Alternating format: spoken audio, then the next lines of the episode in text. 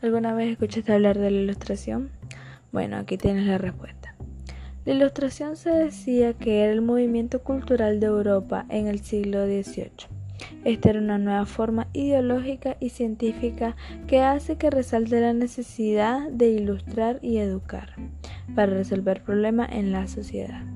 ¿Tienes alguna idea de su importancia? Bueno, aquí te explico una. Esta revolución fue importante ya que en el siglo XVIII se experimentaron cambios en el orden político, económico y social, producto de la forma de pensar de la humanidad. La ilustración, o bien llamada el siglo de las luces, alcanzaron un desarrollo en casi todos los campos del saber. En ese periodo, Europa estaba pasando por una crisis de conciencia.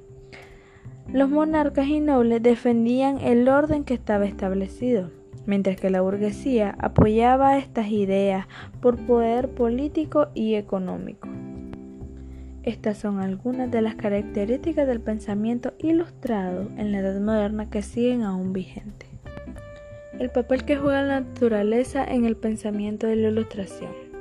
La ilustración es y sigue siendo un camino para expresarse que permiten un verdadero balance para solucionar problemas la ilustración e igualdad como distintivo del pensamiento de la ilustración.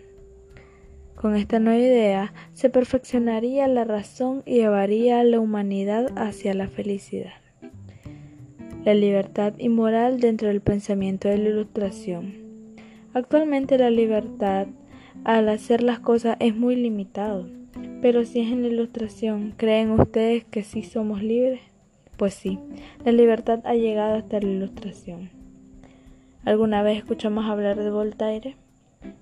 Francisco María Round, mejor conocido como Voltaire, luchaba contra toda la autoridad y concibió el gobierno como un mal necesario. O tal vez alguna vez escuchamos hablar de Montesquieu. Él fue el crítico del absolutismo francés sin dejar atrás a Rousseau, un crítico de la monarquía que fue partidario de la libertad individual. ¿Han escuchado hablar de la obra Cumbre? El Emilio fue escrita por él en 1762. Mi nombre es Carla Hernández y curso el noveno B.